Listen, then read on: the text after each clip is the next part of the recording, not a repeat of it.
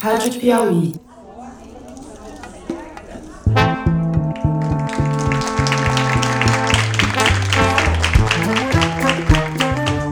Sejam bem-vindos ao Maria Vai com as Outras, o podcast sobre mulher e mercado de trabalho da revista Piauí.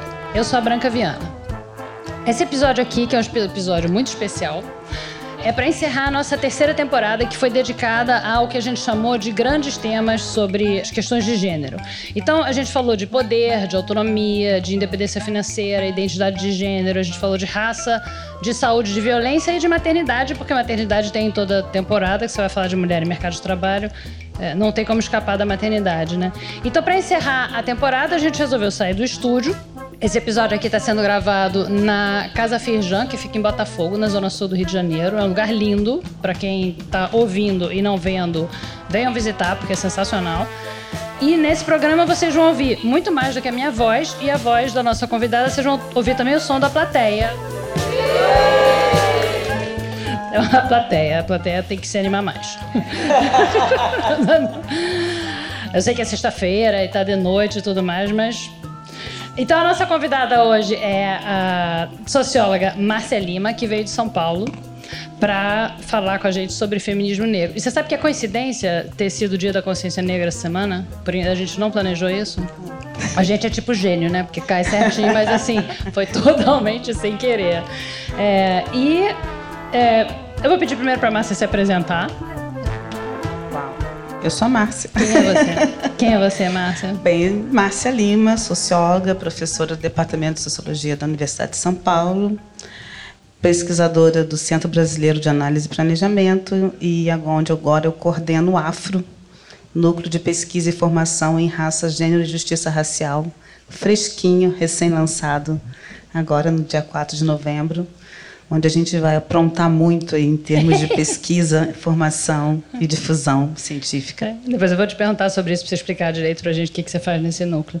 Então, eu queria começar com a seguinte pergunta. Enquanto eu estava pesquisando para fazer essa entrevista, eu prestei atenção no seguinte, que aqui na Maria a gente sempre entrevista mulheres de todos os tipos, mulher branca, mulher negra, mulher rica, mulher pobre, de todo, tudo quanto é profissão e tudo mais.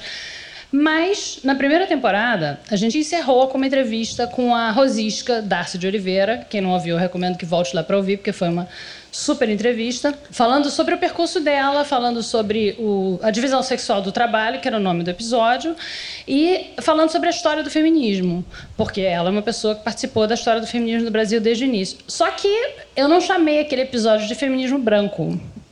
E esse episódio aqui com você eu estou chamando de feminismo negro. E eu te juro por Deus, eu só me dei conta disso há coisa de duas semanas atrás, quando eu comecei a, a pesquisar. Falei, gente, olha só. Então eu queria saber de você se isso está certo, se está errado e por quê. Bem, é, você pegou num ponto interessante, né? Porque a gente não qualifica, né? O branco é um lugar consolidado. E daí que vem o debate muito mal apropriado é, e muitas das vezes mal compreendido sobre o conceito de lugar de fala. O conceito de lugar de fala ele só diz isso, né? As pessoas falam de um lugar. E este lugar que você acabou de dizer, branco, ele nunca precisou ser dito. Ele só passou a ser dito quando outros grupos passaram a ter voz, né? Então, quando você passou a ter outros tipos de pessoa produzindo conhecimento, né? mulheres, negros, indígenas.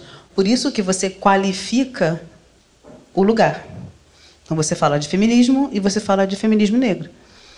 Né? Você nunca precisou qualificar, porque esse lugar sempre foi um lugar estabelecido para pessoas. Então, quando outras pessoas começam a ocupar espaços de conhecimento, começam a produzir conhecimento, essas pessoas que não estão no mesmo padrão de classe, de gênero e de raça, você, come, você precisa adjetivar. Então, é, é, por isso que, realmente, você não, não adjetivou, porque esse lugar é um lugar estabelecido. E na formação desse feminismo, ele tem uma longa participação das mulheres negras. Né? Essa agenda ela foi construída com muita disputa, foi feito por ambos os grupos, mas, com o passar do tempo, essas agendas, em algum momento, elas estão juntas, em algum momento, não. Né? Porque, obviamente, há conflitos internos dentro desses grupos, como há das mulheres negras dentro do movimento negro. Isso né? que eu ia te perguntar, como é que é a relação entre o, as feministas negras e o, o movimento negro, de uma é. geral, ou os homens principalmente? Homens e mulheres, né, baby? Por exemplo, se você pega a história da Frente Negra Brasileira, um dos movimentos mais tradicionais, as mulheres negras estiveram muito presentes. Quando você olha para a história da Frente Negra, você pode explicar o que, é, explicar que é a Frente Negra? A Frente Negra foi um movimento né, criado nos anos 30 que teve uma participação muito importante na consolidação de uma agenda do que seria a integração do negro na sociedade. Podemos dizer que uma forma de um movimento que mais se destacou ainda né, é, é, nesse pós-abolição e que teve muita importância na formação de uma sociedade civil negra, de movimento negro. E tinha homens e mulheres. Tinha homens e mulheres, mas a gente conhece muito pouco da história das mulheres nesse grupo. Né? A gente também tem a participação das mulheres negras desde as sociedades das mulheres negras. Né? A gente pega lá a história da das mulheres negras na religião, né, da Boa Morte. São organizações de mulheres negras que existem desde, desde o final do século passado e são formas de resistência também. A resistência escrava sempre contou muito com a participação das mulheres. Então, o nome feminismo ele é mais recente, mas a resistência, a organização das mulheres negras sempre aconteceu e sempre foi muito importante, né? Existe uma participação muito fundante das mulheres negras desde a resistência escrava até as primeiras organizações negras. E aí a gente tem essa tensão, né? que espaços do movimento negro sempre houve a tensão de construir o espaço das mulheres, e dentro do feminismo a tensão em torno da agenda da classe, né? que mulheres brancas e negras têm uma agenda em torno da questão social e da classe. E você, como é que você chegou ao feminismo? Como foi o teu percurso até o feminismo? Ou você Ixi. nasceu feminista e você era desde pequenininha? É, acho que é, tem um pouco de família, né? Tem um pouco de trajetória de mulheres muito fortes. Você de... tem feminista na família ou como assim? Acho que acho que a gente quando a gente vem de acho que quando a gente resolve sair de uma cidade pequena, estudar ganhar o mundo, a gente se torna meio feminista mesmo, né? Mas acho que não tem. Nem sempre. Eu tenho, é, eu tenho família, assim, é, da trajetória das mulheres na minha família é sempre de mulheres muito fortes, né? É, a mãe, minha avó, avó? É, minha avó, bisavó, minha mãe, né? São, tenho irmãs também, estão aqui. E dá para ver pelo é, sotaque que você é, é, daqui do Rio. Mas de onde é. você é? Do Rio de Janeiro, do estado do Rio. Mas de onde eu sou de é? Barra do Piraí, sou do interior do Rio de Janeiro. Eu vim para o Rio de Janeiro com 17, 18 anos para fazer faculdade. Não, minhas irmãs já moravam aqui. Nós somos cinco filhos, minhas irmãs, eu sou a quarta. A questão educacional sempre foi uma coisa muito forte para meu pai e para minha mãe. Então, essa ideia de estudar, estudar, estudar, tem que estudar. Estudar e sair também, né? A ideia de sair de Barra do Piraí foi uma coisa que eu, com 11 anos, 12, eu sabia. Minhas irmãs já tinham saído, né? É, e, então, eu tinha muito, muito certo na minha, na minha cabeça, na minha vida, que quando, quando eu tiver com 17, 18 anos, eu vou embora para estudar. Então, assim, eu fui um pouco criada para sair e para estudar. Acho que as minhas irmãs foram muito importantes. Elas foram primeiro, né? então quando eu saí, eu fui a quarta embora de casa com 17 anos. Então isso foi uma coisa que para mim foi muito mais fácil.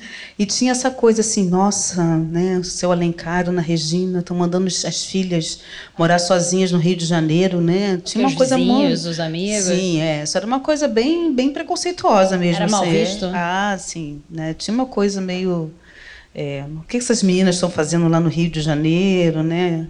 E família muito católica também, né? De, de uma... Desconfiavam do comportamento de vocês aqui? Ah, sim, Diziam, né? O que, que essas bagunça. meninas foram fazer no Rio de Janeiro, né? Então, é, então tinha, tinha que voltar, tinha que voltar com diploma e mais alguma coisa, né? Assim, é, mas é engraçado quando eu, eu, eu o começo das ciências sociais, quando eu que foi o que você fez na graduação? É, eu fiz ciências sociais e fui descobrindo, né? A questão racial nunca foi um tema tratado em família, assim. Eu acho que a gente que levou os nossos pais a refletir mais sobre isso. Como que vocês levaram? A gente começou a falar mais disso dentro de casa. Eu acho que a gente não falava de, assim, nossos pais, que acho que é uma questão geracional, né? Que o racismo é uma coisa muito silenciada, né? É, o, uh, vencer o silêncio do racismo. Eu costumo sempre falar para os meus alunos que a grande eficácia da ideologia racial no Brasil é o silêncio. Né? Silêncio com relação ao racismo. Quer é, dizer, não, ou não falar do fala, assunto ou é. dizer que não existe. Tem né? um sociólogo, o Horacio Nogueira, falava disso. Né? Em caso de enforcado, não se fala em corda.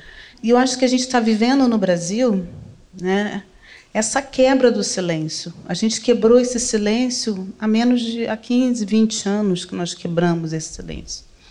E nós quebramos esse silêncio no Brasil com as políticas públicas.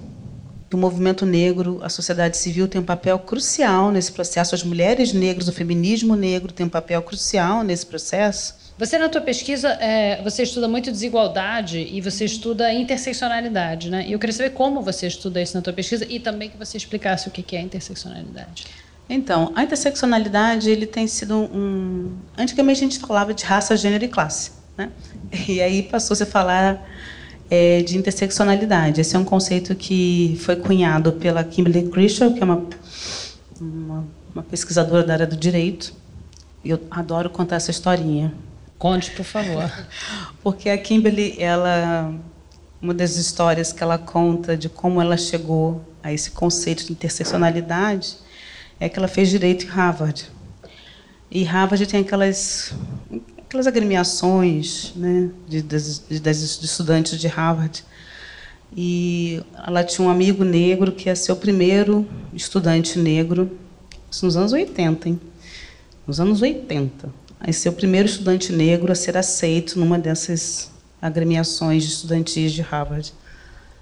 E ele convidou a Kimberly para ir até esse lugar, onde ele seria recebido.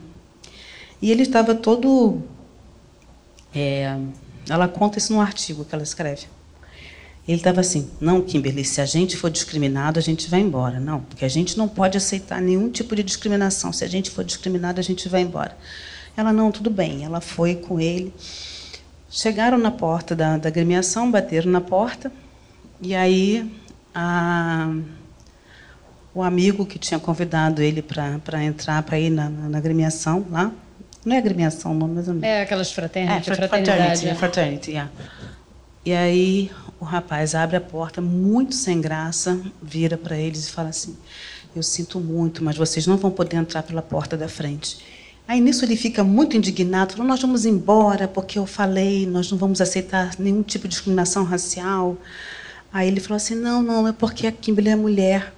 Aí, aí o, o, o amigo negro fala assim: ah, então tá, tudo bem, a gente entra pela porta de trás.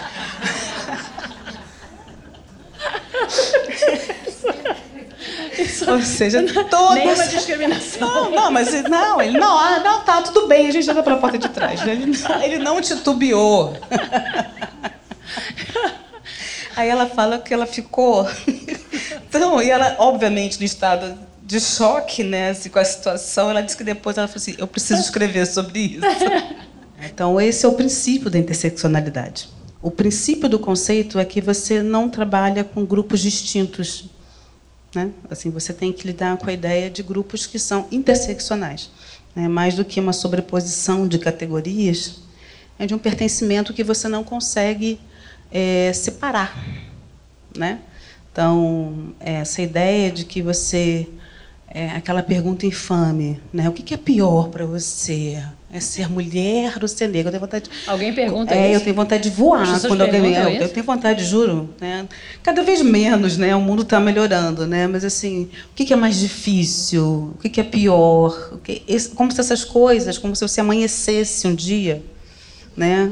Hoje eu estou mais mulher, hoje eu estou menos negra. Hoje é mais difícil ser negra, é, hoje é mais difícil é, ser é mulher. Como se você pudesse tirar essa, essas, como se esses pertencimentos, como eles fossem categorias que você pudesse deslocar, né? Como, como se eles pudessem ter arranjos, né? No seu cotidiano eles não estão separados, né? Eles fazem parte. E na composição da interseccionalidade tem a classe, né?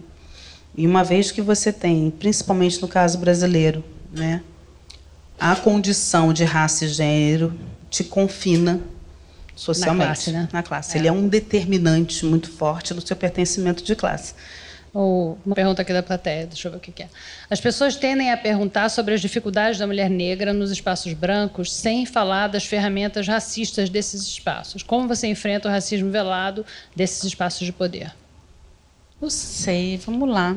Olha, acho que a gente tem várias formas de enfrentamento de racismo, né? A gente negocia, a gente enfrenta, a gente grita, a gente, acho que a gente enfrenta dependendo das situações, né, que você passa no seu dia a dia, né? Nem sempre você pode gritar, né? Tem horas que você tem que negociar, tem horas que você tem que se impor, né? Às vezes você tem realmente que gritar. Quando a injustiça racial é muito grande, você grita. Mas tem consequências, tem consequências para o corpo, tem consequências para as relações, né?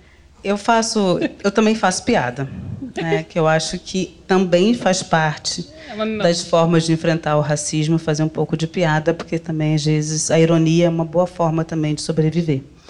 Só para você contar para a gente de uma notícia boa, né? Que você acabou de ser empossada como coordenadora do Núcleo Afro, que é o Núcleo de Pesquisa e Informação em Raça, Gênero e Justiça do SEBRAP, que é o Centro Brasileiro de Análise e Planejamento. Então, explica para a gente, agora, no finalzinho, o que, que você vai fazer nesse núcleo como coordenadora então, é, dele. Esse núcleo foi... Eu idealizei, criei, pensei esse núcleo. E desde o final do ano passado, pós-eleição, deu aquela perdida assim, né?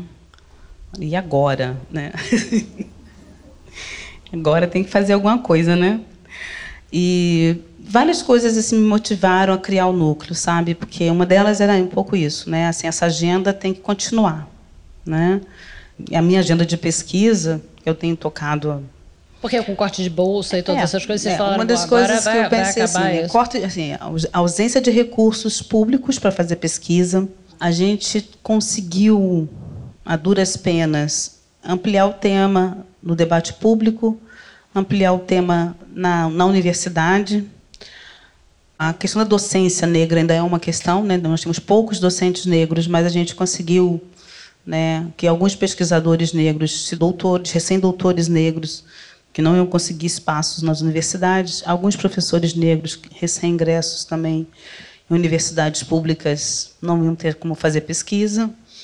E o SEBRAP é uma instituição de 50 anos que tem uma trajetória de pesquisa sobre o tema. Eu me formei aqui no Rio, num centro de pesquisa que, é, que tinha essa estrutura. E então eu pensei, eu vou juntar um pouco, uma, dar uma, uma maior institucionalização a essa agenda numa instituição de muito prestígio, uma instituição de 50 anos, e também tentar agora montar uma equipe trazendo pessoas. Agora eu montei uma equipe de pesquisa que tem pessoas um pouco mais sêniores, mas também trouxe recém-doutores, dois professores mais jovens.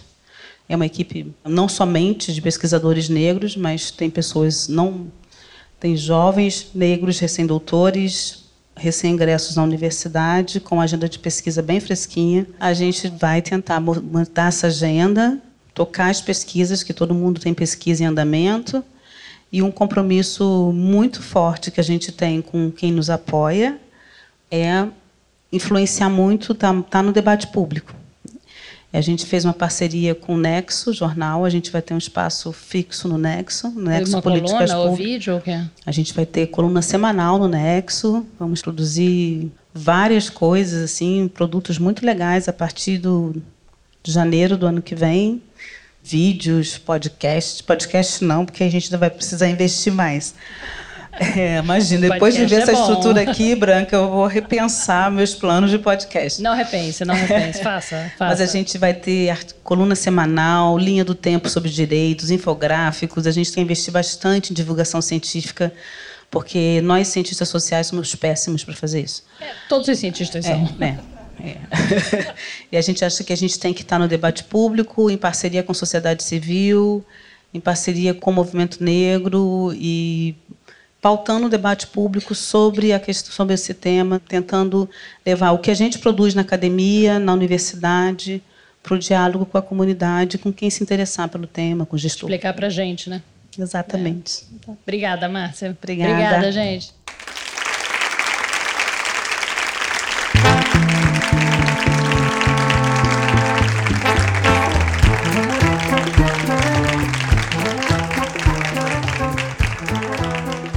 Foi o último episódio da terceira temporada do Maria Vai com as Outras.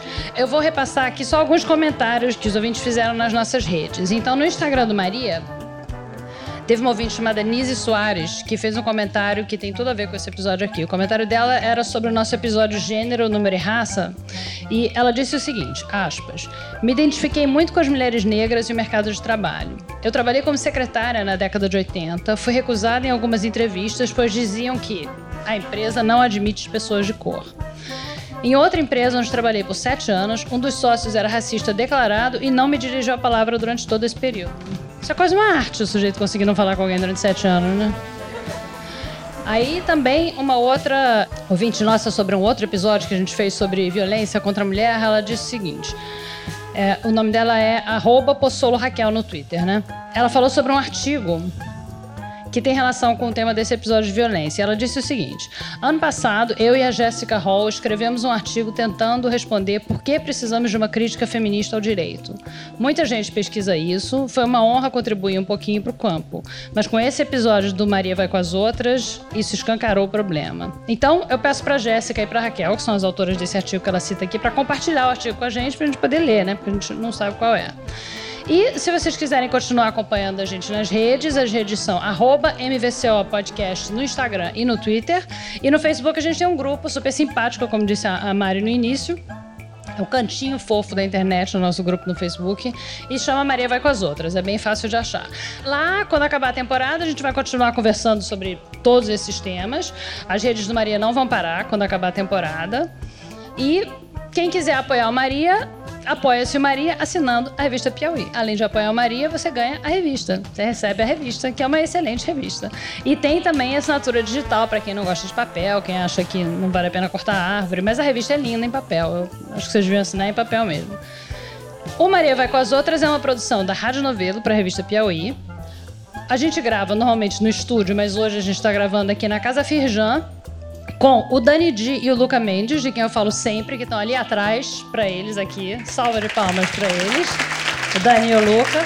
E também o Gabriel Martal, que veio hoje aqui. A direção é da Paula Scarpim, que está ali.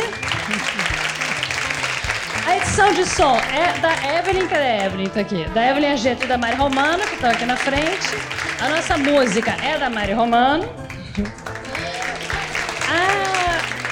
Finalização e mixagem são do João Jabassi. A nossa produtora é a Divina Mari Faria, que está em pé ali.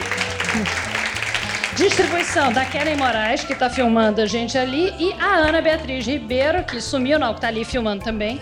É quem cuida das nossas redes e faz todas as redes também. Eu sou a Branca Viana, muito obrigada e até a próxima temporada.